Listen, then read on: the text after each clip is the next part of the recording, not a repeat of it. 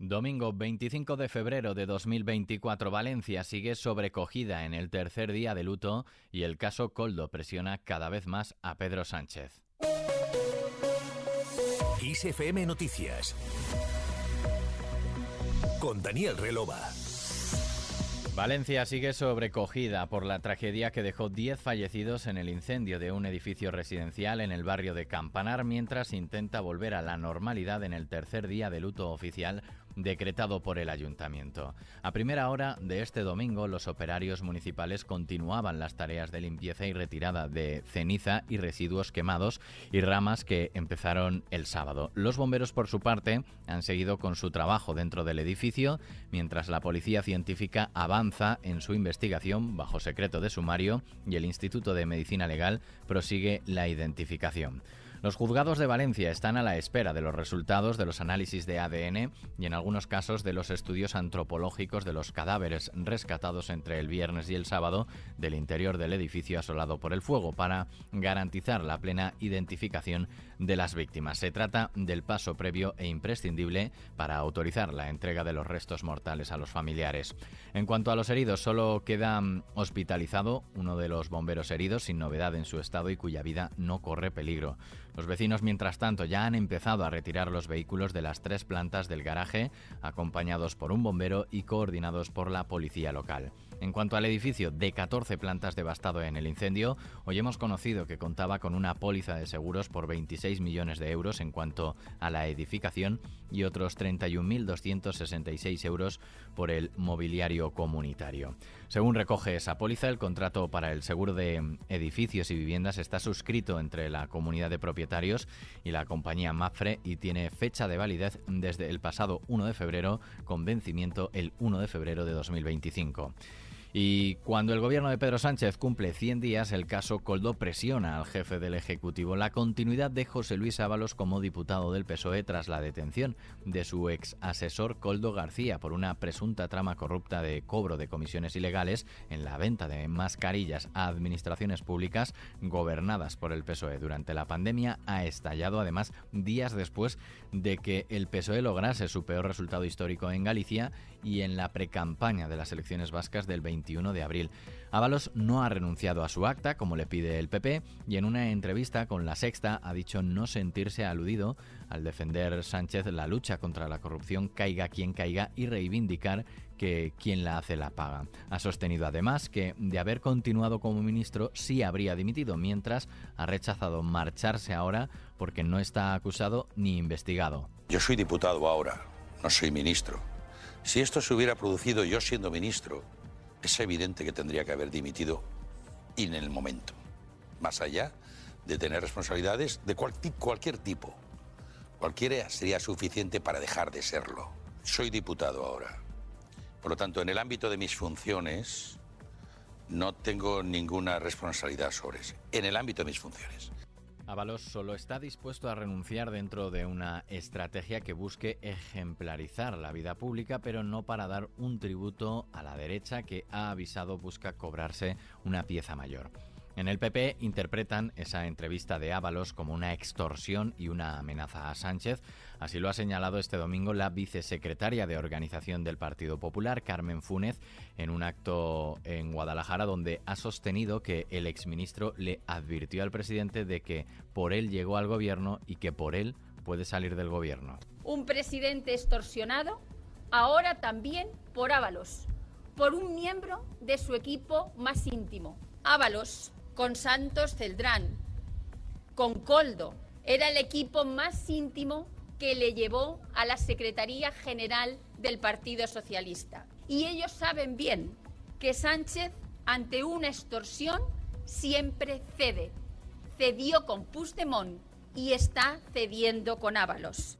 El partido de Alberto Núñez Feijo exige que Sánchez aclare por qué no pide el acta de Ábalos desde cuando conocía los hechos del caso Coldo y cómo los investigó. Vox, desde sus redes sociales, ha llamado a echar a los corruptos socialistas de la poltrona, denunciando que impulsan la destrucción de España o que se llenaron los bolsillos cuando los españoles peor lo estaban pasando. Las críticas llegan también desde la izquierda. La secretaria general de Podemos, Ione Belarra, ha denunciado que todas las prácticas corruptas son una de las señas de identidad del bipartidismo. Nosotros nacimos contra el bipartidismo, nosotros nacimos precisamente contra una corrupción que estaba completamente naturalizada en el conjunto del Estado y es evidente lo que hay que hacer, pero es el Partido Socialista con respecto a sus dirigentes quien tiene que actuar. Insisto, a mí me parece que es una buena noticia que en nuestro país ya no se tolere la corrupción y que en vez de como ocurría anteriormente, que tanto el Partido Popular como el Partido Socialista protegían a sus corruptos, ahora tengan que actuar y tengan que reconocer los hechos inmediatamente. Por su parte, tolerancia cero ha sido la fórmula empleada por la portavoz del Gobierno y miembro de la Ejecutiva Federal del PSOE, Pilar Alegría, para defender este domingo que su formación es implacable con los corruptos, sean quienes sean y vengan de donde vengan. Tolerancia cero ante la corrupción y ante los corruptos, sean quienes sean, vengan de donde vengan. Tolerancia cero. Siempre vamos a trabajar con la justicia y desde luego al Partido Socialista nunca le va a dar lecciones. Un partido que sigue tomando decisiones desde una sede que está pagada con dinero B y desde un partido político que la única lección que puede dar es la lección desde la mentira. Nunca nos van a dar lecciones desde el Partido Popular.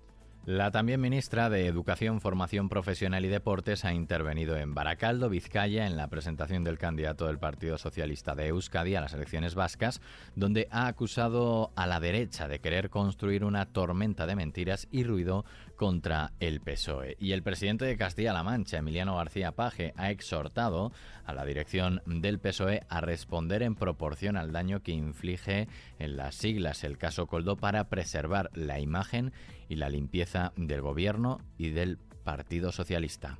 Sobre las guardias médicas de 24 horas, la ministra de Sanidad, Mónica García, ha confiado en poder dar solución a este anacronismo, dice, a lo largo de esta legislatura. Desde el Ministerio de Sanidad estamos trabajando en la reforma del Estatuto Marco para la mejora de las condiciones de nuestros profesionales sanitarios y una de las cuestiones que son prioritarias a abordar es el anacronismo que representan las guardias de 24 horas por las cuales tenemos a profesionales que están haciendo más de 50 horas a la semana. Creemos que no tiene sentido y esperamos darle solución a lo largo de la legislatura.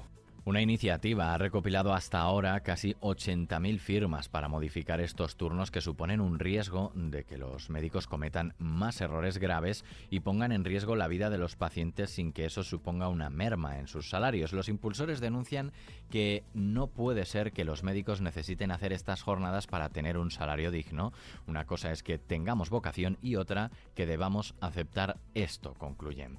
En el marco internacional, el presidente de Ucrania, Volodymyr Zelensky, ha cifrado este domingo en 31.000 el número de soldados ucranianos muertos desde el comienzo de la invasión militar rusa a gran escala hace dos años. Es la primera vez que uno de los dos bandos da una cifra concreta sobre las bajas propias en el conflicto.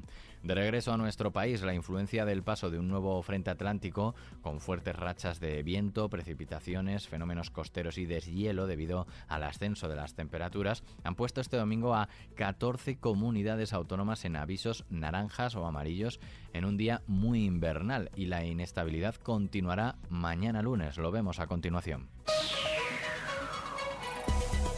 Se prevé que este lunes finalice el paso del sistema frontal atlántico, pero se establecerá una situación postfrontal, es decir, seguiremos con precipitaciones generalizadas, localmente fuertes o persistentes, con acumulaciones de nieve significativas en zonas de montaña en el tercio norte y la cota de nieve a partir de los 600 metros en la península y mucho viento. Las temperaturas máximas descenderán de forma notable en el interior del área cantábrica, al igual que las mínimas, salvo en el Mediterráneo y Pirineos, donde pueden ascender unas temperaturas que dejarán heladas en zonas montañosas de la península y áreas próximas, moderadas en Pirineos. El viento seguirá intenso con intervalos de fuerte o rachas muy fuertes en litorales y zonas de montaña de la península, sierras del tercio oriental y Baleares. Con el tiempo terminamos este podcast de XFM Noticias con Susana León Garabatos en la realización y Daniel Relova quien te habla en la producción. Hasta mañana.